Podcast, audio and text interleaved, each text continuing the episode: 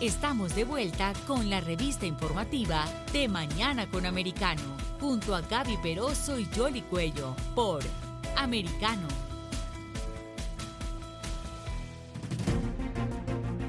Estamos de regreso con ustedes aquí en De Mañana con Americano. Vamos a hacer un análisis de lo que sucedió en las elecciones presidenciales de Colombia en el día de ayer. En segunda vuelta electoral, los colombianos acudieron a las urnas y por primera vez un presidente de izquierda estará asumiendo el control del país este próximo 7 de agosto. Con más de 11 millones de votos, Gustavo Petro, del Pacto Histórico, y su fórmula a la vicepresidencia, Francia Márquez, fueron ah, seleccionados ah, por los colombianos. Rápidamente se dio a conocer por parte de la Registraduría de Colombia cómo iban avanzando los resultados y a medida que se iban conociendo los boletines, eh, pues se iba marcando esa tendencia.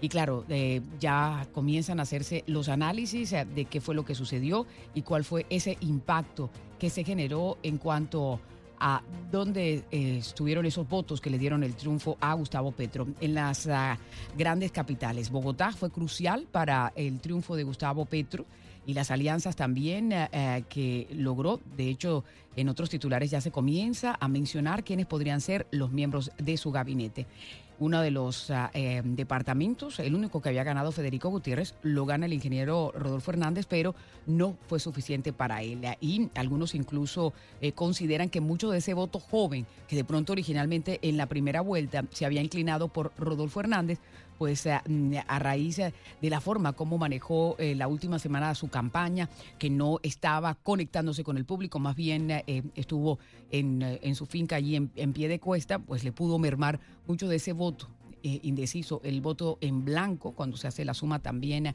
alcanzó un poco más ah, de medio millón de, electores y la diferencia entre los dos aspirantes eh, es un poco más de 700 mil votos. Es decir, ahora comienzan a hacerse todas las conjeturas, pero la realidad es que ya la suerte está echada y que los colombianos tendrán por cuatro años a Gustavo Petro. Pero vamos a saludar a nuestra invitada, Ana Patricia Torres. Ella es analista política, comunicadora social y ex asesora en la Dirección de Comunicaciones del Ministerio de Defensa de Colombia.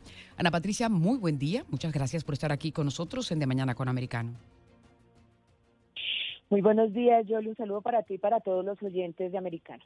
¿Cuál es la lectura que les das al resultado de esta segunda vuelta electoral en Colombia? Bueno, como tú lo decías, es una noticia muy importante para el país. Después de dos siglos de historia republicana, Colombia tiene por primera vez a un presidente de la izquierda.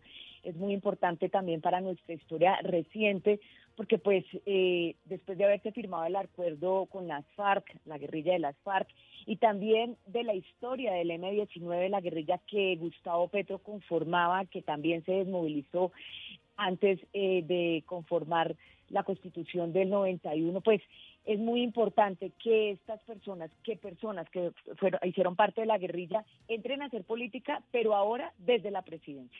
Eso conforma o eso tendría que venir a, cambiar la conformación de la institucional, las instituciones colombianas, de lo que ha venido haciendo Colombia en, en sus presidencias recientes. Se espera que haya un movimiento muy importante, tal vez diría yo que puede ser parecido a lo que pasó en Chile con Boric, esa transformación que ha venido teniendo el país en los últimos eh, meses. Ahora, en el discurso que estaba pronunciando Gustavo Petro cuando estaba haciendo la celebración, pues claro, la gran expectativa también, y hablando eh, no necesariamente en, la política interna de Colombia, sino en la del exterior, en lo que tiene que ver con los Estados Unidos, o, por ejemplo, decía que había que revisarse en lo que tiene que ver con los gases eh, invernaderos. hay otros puntos que también son cruciales ¿no? en estas relaciones de los dos países, y uno de ellos es esa lucha contra el narcotráfico, la expectativa de lo que pueda suceder con Venezuela. Uno de los primeros que trinó felicitando a Gustavo Petro fue eh, Nicolás Maduro. ¿Cuál es la expectativa que hay con Petro, presidente, y las relaciones internacionales? Pues él mencionó en, su discurso eh, el progresismo de Latinoamérica. Él ganó aquí con esa idea del progresismo, eh, que no, es, no es más que una nueva eh, izquierda en, Colombia y lo que él o la ambición que deja ver de su discurso es que eso se traslade a América Latina y que también incluso habló del progresismo en el mundo. ¿Qué quiere decir eso? Que las ideas, por ejemplo, en materia ambiental son que avancemos hacia el cambio climático y como usted lo decía, eh, cuando menciona a los Estados Unidos, él dice, si Estados Unidos es el gran emisor de, de gases de efecto invernadero, porque Colombia tiene que recibirlo en su selva amazónica y no tener una discusión directa con los Estados Unidos sobre eso y que pueda Estados Unidos tener una mayor responsabilidad sobre sus gases de efecto invernadero, cambiar, por ejemplo, la eh, la dependencia que tienen los países de América Latina y Colombia, por supuesto, de la utilización del petróleo y del carbón. Ahora, eh, también habló o se ha hablado, no, no dentro del discurso, aunque saludó eh, a América Latina, es América Latina, de pronto ese club de esa nueva izquierda latinoamericana que ya se ha ido conformando con el presidente de México Manuel López Obrador, con el presidente de Argentina Alberto Fernández y con Gabriel Boric, el presidente de Chile, con sus matices, por supuesto, eh, da algunas señales de esa conformación del progresismo en América Latina y de establecer puentes, incluso también eh, con, con algunos matices con el presidente peruano Pedro Castillo, con Luis Arce y por supuesto, esperar qué va a pasar en Brasil con Lula da Silva, porque ese sería, digamos, el cierre eh, de lo que podría venir a ser una nueva política eh, llevada por una nueva izquierda en la que por el momento, por el momento, se ve que es de diálogo, se ve que es de concertación. El presidente incluso invitó a la derecha, a quienes estaban en contra de él, de la manera más, eh, digamos, determinante y que fueron tan voraces en campaña, porque la campaña fue durísima, pues los invitó a todos a que se sienten en una gran mesa de diálogo y así sería, digamos, eh, o así deja ver que podría ser su política exterior. Claro, ahora eh, el gran interrogante es eh, cómo va a ser esa alianza para las mayorías en el Congreso que no las tiene con el pacto histórico y también cómo se va a agrupar la oposición, que en efecto podría incluso estar encabezada o no, porque ese es otro de los grandes interrogantes, Ana Patricia, por Rodolfo Hernández, porque en Colombia está la particularidad de que el derrotado pasa al, al, Senado, que fue el caso de Gustavo Petro, que llega al Senado porque perdió las elecciones hace cuatro años con Iván Duque. Correcto, esa es una norma que estableció los acuerdos de paz. Eh, de La Habana, es decir, es muy reciente. El primero que tuvo, digamos, el beneficio fue Gustavo Petro, porque después de haberse firmado los acuerdos de paz con, con las FARC fue el primero que tuvo esa, esa prebenda, que es el segundo, va al Senado y su fórmula vicepresidencial va a la Cámara de Representantes. Lo que han dicho los asesores de Rodolfo Hernández es que él va a ocupar esa curul en el Senado, porque incluso se hablaba de que no la, que no la fuera a ocupar o que no la quería ocupar. Pero se, parece ser que sí, eso querría decir que él iría eh, al, al Congreso, pero eh, según lo que dijo ayer, no va a encabezar una oposición. Él habla de hacer eh, pactos o de llegar más bien a apoyar el gobierno de Gustavo Petro. Eso hay que leerlo eh, de pronto con pinzas porque podrían pasar cosas durante estos días mientras que se empiezan a mover las fichas en el Congreso de la República.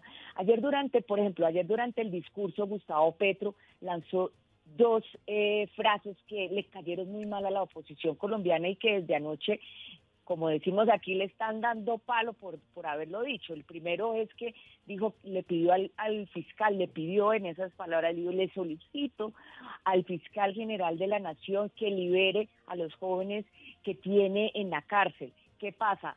Esta semana eh, que pasó, 20 jóvenes que conformaban el grupo de la primera línea, que eran líderes de esas manifestaciones, de esas protestas que, se, que fueron tan duras en Colombia y que se vivieron el año pasado, eh, fueron detenidos por la policía por la decisión de jueces de la República, porque les han encontrado eh, en, un proceso por delitos de terrorismo eh, y por eso es que están hoy en, encarcelados. Entonces, la oposición ya ha dicho cómo es que el presidente electo ¿no? empieza a darle órdenes a la fiscalía si eso hace parte del Poder Judicial y hay que respetar la división de poderes.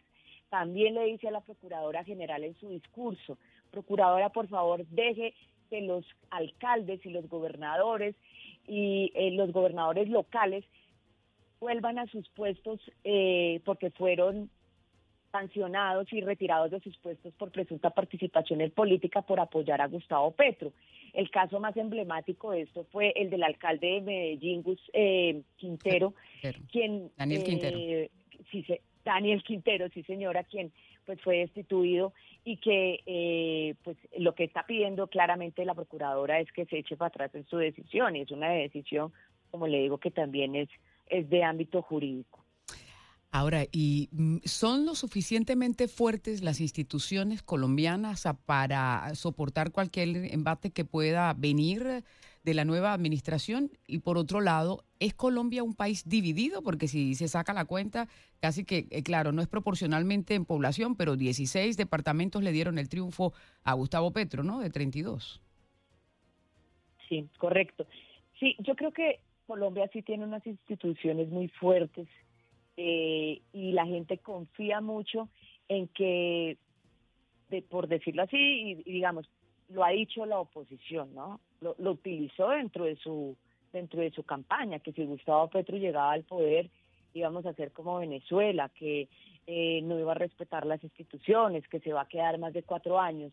Pero la gente, eh, o digamos el análisis es que sí se confía en las instituciones que son lo suficientemente fuertes para no permitir que ni, no Gustavo Petro, sino ningún presidente eh, vaya a pasar por encima de la Constitución y vaya a pasar por encima del Congreso de la República, que como tú decías, pues la conformación no la tiene Gustavo Petro, no tiene las mayorías, las mayorías en este momento las podría tener la oposición, aunque eso se puede cambiar también en estos días, porque pues eh, hay partidos que se pueden mover un poco más hacia el centro, es decir, no hacerle oposición, sino declararse en independencia, eh, y eso le favorecería al gobierno en la aprobación de sus proyectos. Pero bueno, frente a la diferencia de votos, es cierto, es un país dividido, fueron 11 millones 281 mil 13 votos los que tuvo Gustavo Petro, mientras que Rodolfo Hernández tuvo 10 millones 580 mil 412 votos. ¿Cuál es el análisis? Eh, ¿Quién le dio la presidencia a Gustavo Petro. Hay un personaje que incluso estuvo ayer en la tarima al lado de él, que es el profesor Antanas Mocos, exalcalde de Bogotá. Bogotá eh, tuvo una diferencia de más o menos 800 mil votos entre Gustavo Petro y Rodolfo Hernández en esta votación. Se incrementó el número de votantes en Bogotá. Creció 484 votos para el caso de Gustavo Petro. Esa alianza que se dio en esta segunda vuelta con el profesor Mocos fue determinante para Gustavo Petro, porque se llevó esos votos que son del centro realmente, ¿no? Eran unos votos que tal vez los tenía Rodolfo Hernández, porque él logró capitalizar esa insatisfacción ciudadana, esa rebeldía, y eh, se fueron con Gustavo Petro. También eh, otro análisis que se hace el Valle del Cauca, que creció eh, unos 266 mil votos más para Gustavo Petro. Y en el Atlántico también subió la votación para Gustavo Petro. Es decir, ahí esa diferencia de los 800 mil votos están en esas ciudades, pero en esas, digamos, zonas del país, pero sobre todo Bogotá le dio la presidencia, en este caso, a Gustavo Petro.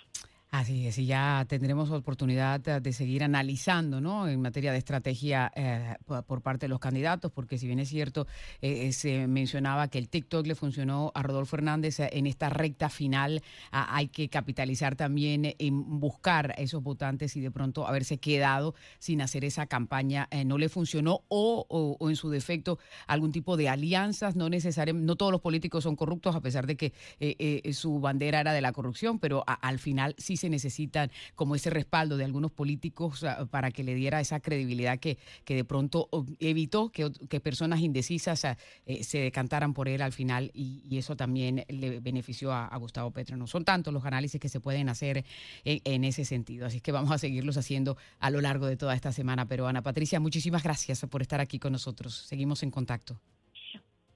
Muchísimas gracias para ti, Yoli, y para todos los oyentes y sobre todo pues enviar un mensaje también para que eh, nos ocupemos también de, esos análisis y de apoyar pues el, el nuevo gobierno que viene, ¿no? Lo más importante es poder eh, restituir la, la, democracia colombiana que de pronto en estos en estas elecciones quedó tan dividida y lo importante es que se puedan establecer lazos y poder continuar con una democracia eh, sana como la que ha tenido Colombia. Muchas gracias, Yoli. Gracias a ti. Bueno, esa democracia es la que le dio el triunfo hoy precisamente a Gustavo Petro, ¿no? A propósito, el embajador de Colombia en los Estados Unidos, Juan Carlos Pinzón, ha presentado su renuncia. Pues ya saben, el proceso es el siguiente. El 20 de julio se posiciona el nuevo Congreso y el 7 de agosto eh, asume el nuevo presidente de Colombia. El actual mandatario Iván Duque ha prometido una transición rápida y efectiva y transparente. También eh, el expresidente Álvaro Uribe se refirió a la victoria de Gustavo Petro en su cuenta de Twitter. Para defender la democracia es menester acatarla Gustavo Petro es el presidente. Así decía el expresidente Álvaro Uribe. Vamos a la pausa, eh, regresamos enseguida con más aquí en De Mañana con Americano.